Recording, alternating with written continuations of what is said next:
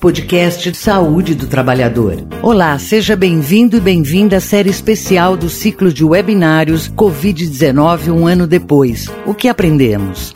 Uma iniciativa da Frente Ampla em Defesa da Saúde dos Trabalhadores. Neste episódio, Clóvis Arnes da Cunha, presidente da Sociedade Brasileira de Infectologia, fala sobre o tema Tratamento precoce. O que funciona? Eu vou apresentar nos próximos 20 minutos o tratamento farmacológico da Covid-19, atualizando para o que nós temos em 2021. Ou seja, quais medicamentos funcionam, quais não funcionam. E para ser bem didático, eu vou tomar cuidado de ser bem objetivo nessa minha apresentação. Eu não tenho nenhum conflito de interesses e o meu único objetivo é realmente apresentar as melhores evidências científicas sobre o tratamento farmacológico em relação à Covid-19. Para isso, eu vou dividir minha apresentação no espectro clínico da Covid, porque, como nós vamos ver, infelizmente, nós não temos nenhuma medicação ativa disponível para o tratamento precoce, que é o tratamento nos primeiros dias. Também todas as evidências científicas até aqui, baseado em estudos fase 3, que são os principais estudos, que você tem o famoso estudo randomizado, que o computador que escolhe se a pessoa vai receber a droga ou vai receber placebo, também não mostraram eficácia para profilaxia. Como eu sei que nós temos não médicos aqui também nos ouvindo, profilaxia é aquela situação que você faz um medicamento para evitar a doença. Vou compartilhar também com vocês as principais recomendações das sociedades médicas científicas e das instituições de saúde públicas internacionais, incluindo a própria Anvisa aqui do Brasil, o FDA dos Estados Unidos, o National Institute of Health, que também é americano, o FDA europeu, que é chamado de FDA, temos também a NHS do Reino Unido, da Inglaterra. Então, eu vou compartilhar o que no mundo está se indicando para tratar Covid. E, claro, como é muito importante, nós compartilharmos com vocês os principais estudos clínicos, especialmente os publicados esse ano. Então, todos nós que atendemos Covid, e nós infectologistas, pelo menos a nossa equipe aqui em Curitiba, o nosso dia a dia é atender pacientes, a nossa parte assistencial, o nosso principal é, dia a dia na medicina. Claro que eu também, como professor da Universidade Federal do Paraná, do curso de medicina, tenho a minha parte acadêmica, como pesquisador de estudos clínicos e vacinas, também a gente tem a parte da pesquisa. Mas, basicamente, sempre que nós vamos atender um paciente, você tem o paciente assintomático, a em grego quer dizer não, então é o paciente que não tem sintomas, e aí o diagnóstico é feito, como o Cadu apresentou, ou pelo RT-PCR da nasofaringe, ou aquele paciente que quer saber se já teve Covid ou não, ele faz um teste sorológico, e para isso IgG ou anticorpos totais, especialmente pelo método ECLIA ou CLIA, são os melhores para saber se o paciente teve Covid no passado, mesmo que assintomático que 80% dos pacientes que têm sintomas, eles vão apresentar uma forma leve a moderada. Ou seja, eles vão ter tosse, a maioria vai ter muita dor no corpo, alguns inclusive com uma, uma sensação de fadiga que eles dizem assim, Clóvis, é como se eu tivesse feito uma maratona ontem, de tanta dor no corpo, tanta fraqueza que eu tenho.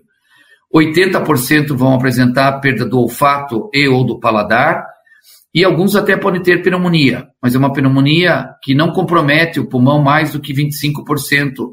E o paciente não chega a ter o que nós chamamos de dessaturação. É que quando ele começa a ter hipóxia, que é a falta de oxigênio nos tecidos, que de uma forma muito prática nós podemos medir é, a oximetria, inclusive em casa, o paciente pode ter um oxímetro digital, e enquanto a saturação dele está em 94% ou mais, ele não tem necessidade de ser internado não tem necessidade de receber oxigênio. Por outro lado, 15% dos casos sintomáticos, isso dando uma ideia geral de todos os pacientes, vão apresentar a forma grave da doença, principalmente a pneumonia grave, que se caracteriza justamente por ter um comprometimento pulmonar de 50% ou mais. Isso acaba refletindo uma saturação menor que 94%, e muitos desses pacientes acabam tendo até uma taquipneia com frequência respiratória de 30 ou mais. E a FO2 pela PO2 acaba, a PO2 pela FO2 acaba sendo menor que 300. O que, que interessa na prática? O paciente que vai medindo a sua saturação, muitas vezes ele tem hipóxia silenciosa. Inclusive, nós fizemos um trabalho com a SBI, a Sociedade Brasileira de Infectologia, que nós conseguimos mais de 100 mil oxímetros para distribuir para comunidades pobres e carentes através de várias prefeituras municipais, que permitiram vários pacientes serem monitorizados, monitorados, e quando a saturação caía, eles iam para a UPA e eram internados para receber oxigênio, dexametasona e heparina, que é o tripé do tratamento do paciente grave. E em torno de 5% dos casos sintomáticos acaba tendo uma situação de insuficiência respiratória, a ponto de precisar internamento na UTI, ventilação mecânica e eventualmente também evolui com choque séptico ou falência de múltiplos órgãos. Então, esse espectro clínico é fundamental. Quando nós dizemos que 15% vão evoluir a ponto de precisar internar, se você fizer um corte na idade, obviamente, dependendo dos fatores de risco apresentados nesse slide, o risco do paciente aumenta. Então, por exemplo, eu acabei de atender um casal de médicos agora, 47 anos e 49. O que, que eu falei para eles? São médicos com boa condição de saúde básica, não tem nenhum desses fatores de risco. Eu falei para eles: olha, a chance de vocês evoluindo bem é 99%. Por outro lado, ontem atendi uma paciente com 85 anos, uma paciente que já tem insuficiência cardíaca, tem diabetes tipo 2, já tem uma disfunção renal não dialítica com uma creatina de 0,8. Essa paciente passa a ter 40% ou mais de chance de evoluir para uma COVID grave. Então, nós clínicos, nós infectologistas, nós valorizamos muito essa parte dos fatores de risco, porque nós já vamos prever aquele paciente que deve evoluir com uma doença grave a ponto de precisar internar e aquele que tem 99% de chance de evoluir bem. Isto colocado, aqui então estão as principais referências que eu vou usar aqui embaixo, é justamente a definição do paciente com doença grave. E repito, é, se você propiciar o paciente e orientá-lo dele medir a oximetria em casa, você vai salvar vidas. Porque muitos dos pacientes, eles não sentem falta de ar. É o que nós chamamos de hipóxia silenciosa, é a falta de oxigênio sem ter falta de ar.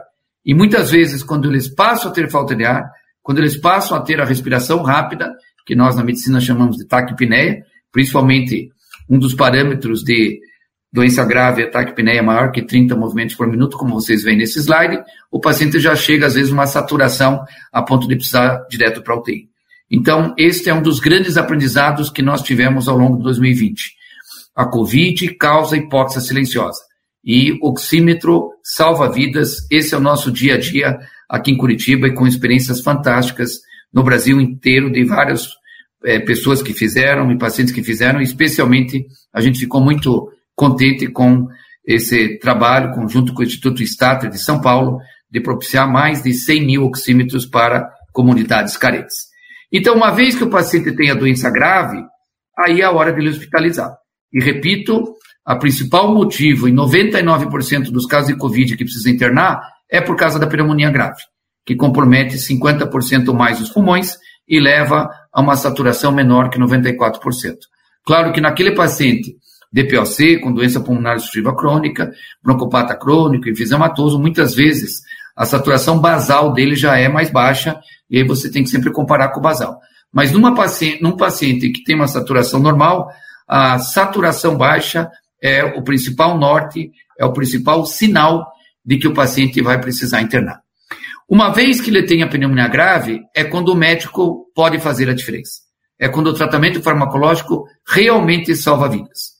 Então, no paciente que tem essa saturação menor que 94%, deve-se começar o corticoide, como nós vamos apresentar no trabalho de Oxford, com mais de 4 mil pacientes que receberam corticoide, comparando com a metade, 2 mil, foi uma randomização 2 para 1 que recebeu o tratamento padrão sem corticoide, mostrou que o corticoide usado no paciente com Covid grave salva vidas.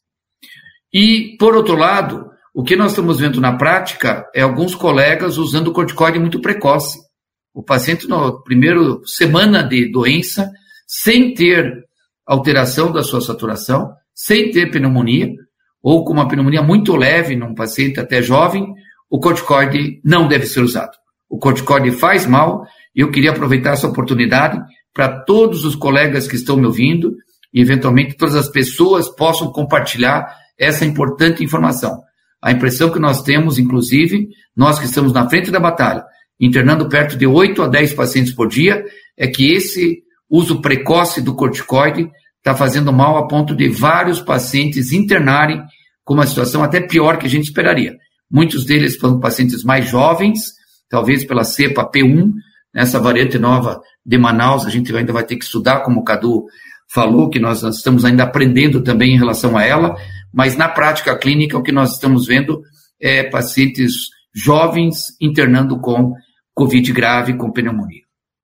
Então, o que nós sabemos hoje? O tratamento suportivo, principalmente numa UTI, numa unidade de terapia intensiva de boa qualidade, faz a diferença e salva vidas. Toda aquela situação do suporte, do, tratamento da ventilação mecânica, tratar as comorbidades que o paciente tem, no paciente que vai para UTI e é entubado, a média desses pacientes ficarem três semanas entubados, muitos vão fazer PAV, né, que é a pneumonia associada à ventilação mecânica, alguns vão fazer capa, que é uma situação da aspergilose relacionada à Covid, nós temos vendo uh, alguns casos aqui em Curitiba, que é uma novidade, eu que trabalho também na área da, do doente transplantado em medula óssea e doente com câncer com leucemia, já nesses 25 a 30 anos nessa área, a gente via aspergilose no paciente neutropênico, no paciente com leucemia aguda, e agora nós estamos vendo aspergilose no paciente com Covid.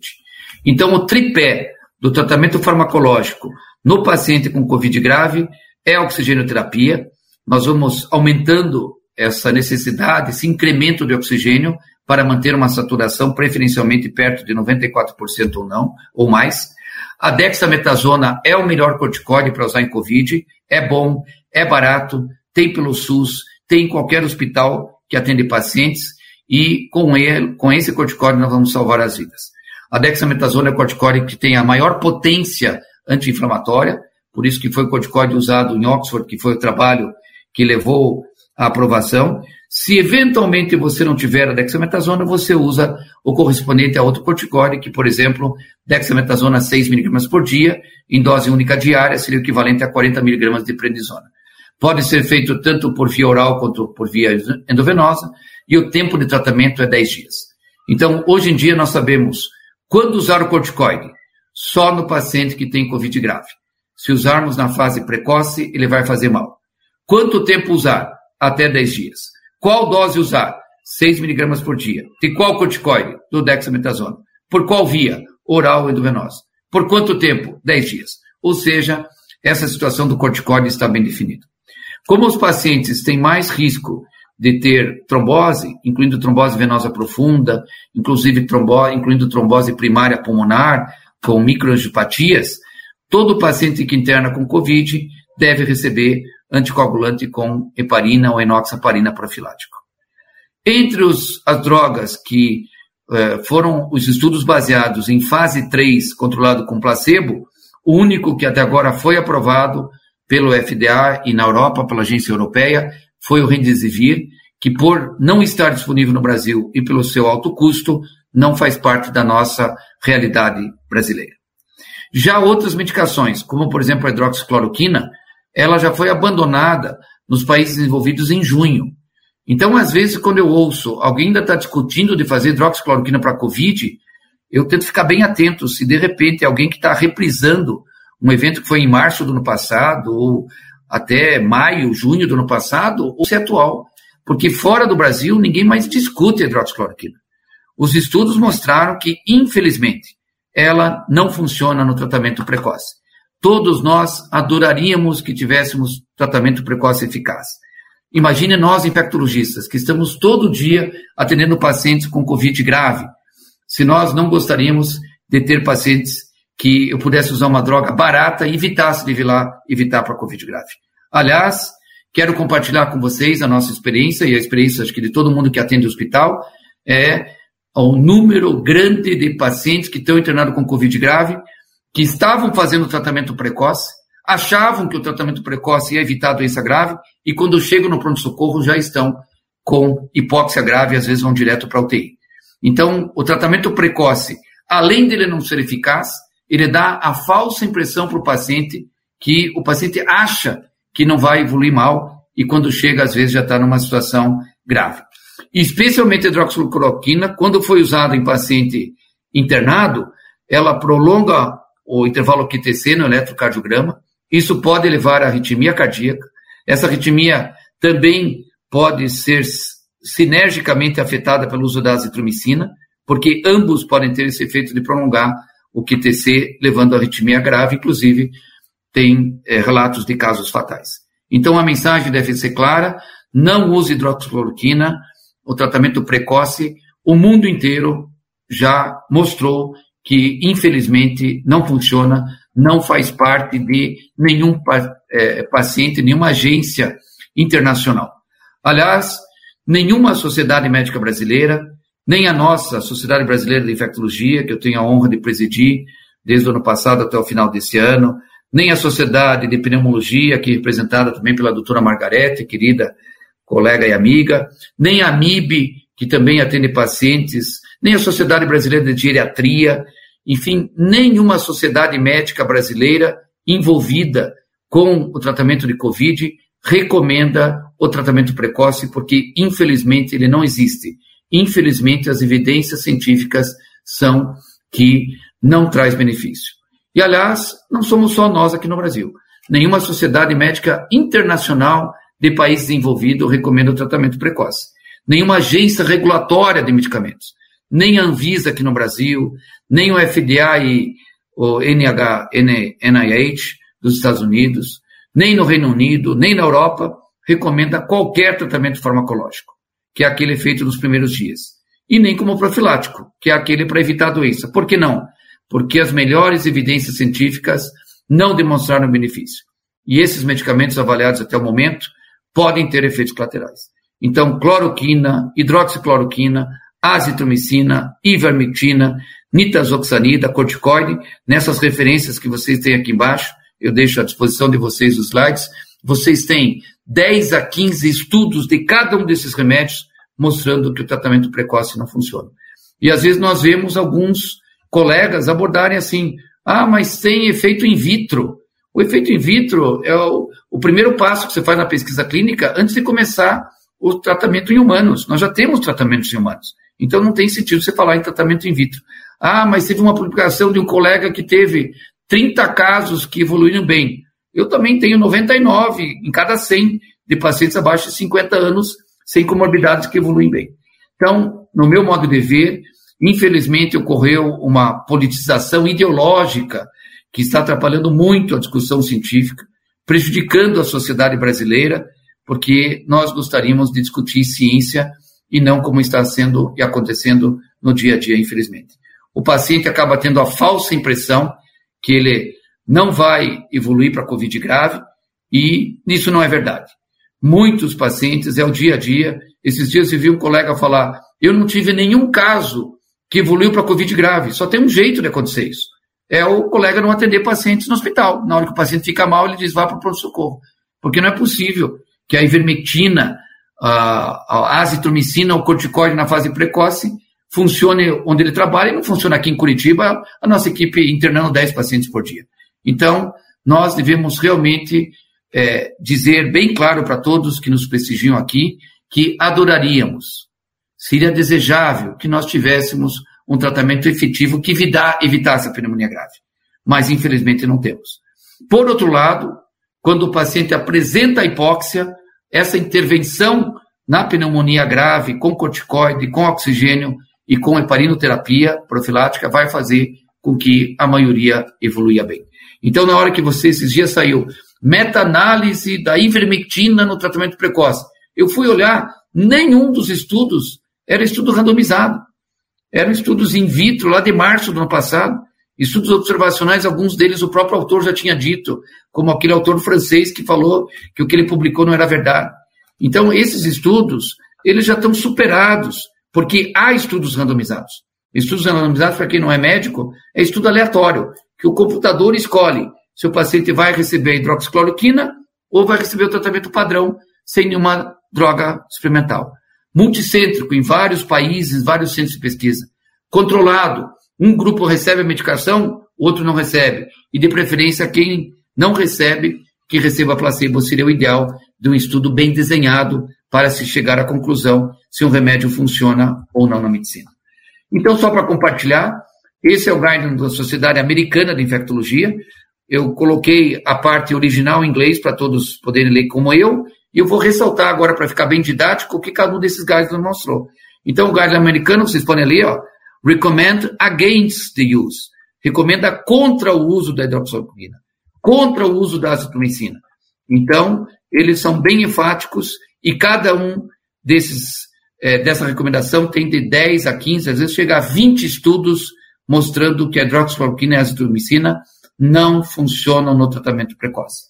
E eles também registram que o uso de corticoide, preferencialmente a dexametasona, deve sim ser usado no paciente hospitalizado com hipóxia. Por outro lado, se usar precocemente o corticoide faz mal. Eu queria ser bem claro e ajudar a população, ajudar os colegas médicos, os colegas que não são especialistas ou que não tratam tanto o paciente com Covid ou que acabam não tendo chance de acompanhar todos essa enormidade de artigos que saem todo dia. Já a Organização Mundial da Saúde, agora em janeiro, mesma coisa, dizendo que o paciente que tem Covid, né, na fase precoce, ele deve receber tratamento sintomático para aliviar a dor, aliviar a febre, e que nós não devemos usar antibiótico, nem como profilático e nem como terapêutica, e sim apenas quando o paciente tem uma infecção bacteriana concomitante, que acontece em menos de 5% dos casos. Quando o paciente vai para UTI, o doente crítico, aí, claro, aumenta muito, porque aí passa a ser a prevalência do paciente entubado, especialmente com a PAV, que é a pneumonia associada à ventilação mecânica. Então, para você que não é médico, a azitromicina é um antibiótico. A Covid é um vírus. Princípio básico do uso correto de antibiótico. Não se usa antibiótico para vírus. A azitromicina teve algum efeito anti-inflamatório para pacientes broncopatas há 20, 15 anos atrás, e alguns pneumologistas podem dizer melhor do que eu, se ainda para o paciente broncopata tem sentido usar azitromicina para prevenir as exacerbações do DPOC, mas para a Covid, vários e vários trabalhos mostrando que não deve ser usado. E esse é um dos erros mais comuns que a gente vê na prática clínica.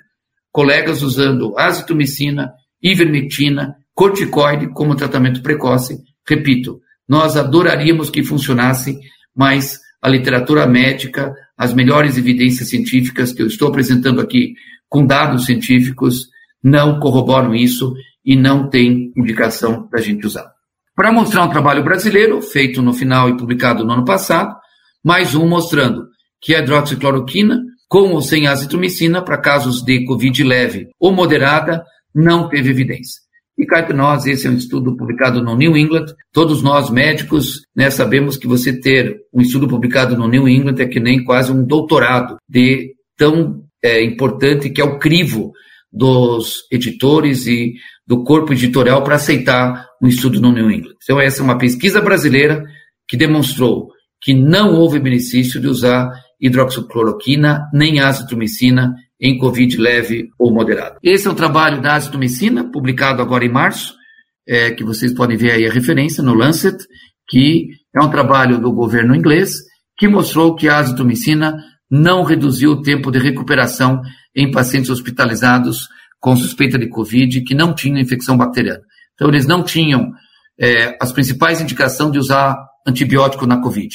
Leucocitose, desvio à esquerda, condensação alveolar com broncograma aéreo na tomografia seriam essas evidências de você usar cortico, de você usar antibiótico como suspeita de infecção bacteriana no paciente com Covid.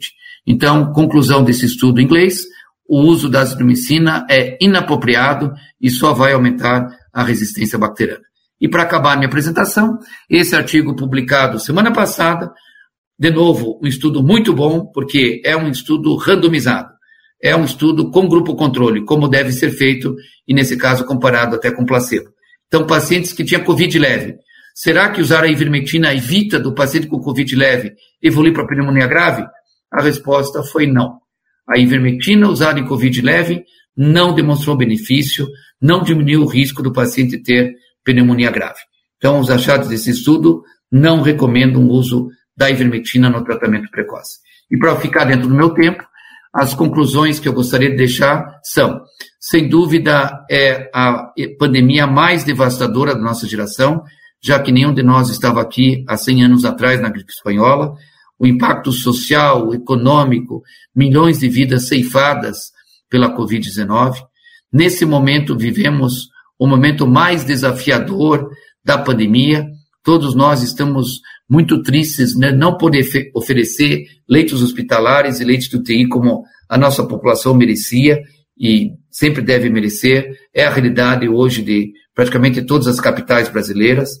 A politização ideológica tem causado muito mal para a ciência, muito mal para a sociedade brasileira, e eu, como presidente da SBI, gostaríamos que nós nos uníssemos contra o único inimigo que nós temos em comum, que se chama SARS-CoV-2. Que cada um diminuísse toda essa situação, que qualquer vez que a SBI coloca um informe dizendo ó, oh, tá aqui esse estudo que acabou de ser publicado que, infelizmente, a ivermectina não funciona no tratamento precoce. Já vem é, uma situação de agressão contra a CBI só porque ela está repercutindo um trabalho científico bem elaborado. Desejável seria que tivemos, tivéssemos medicamento ou medicamentos para tratamento precoce, mas infelizmente nós não o temos, ou não os temos. Não temos nenhum e nem mais do que um, infelizmente gostaríamos. Por outro lado, a maioria dos pacientes vai evoluir bem, principalmente pacientes com menos de 50 anos, sem comorbidades, chega a ser 99% a chance do paciente evoluir bem. E se ele tiver naquele 1% que vai, evoluir mal, o mesmo paciente idoso, que o risco começa a partir dos 60 anos ser 5, 70 anos 10, 15, 20%, o uso da dexametasona, que é um corticoide, a oxigenoterapia e heparina profilática vai salvar a maior parte dos pacientes internados. A nossa casuística aqui em Curitiba, 14% dos pacientes internados com Covid grave ou crítico que acabam indo a óbito. Então, mesmo você tendo esses doentes graves e críticos, a maioria nós vamos ter chance de salvar. Você acabou de ouvir o podcast Saúde do Trabalhador.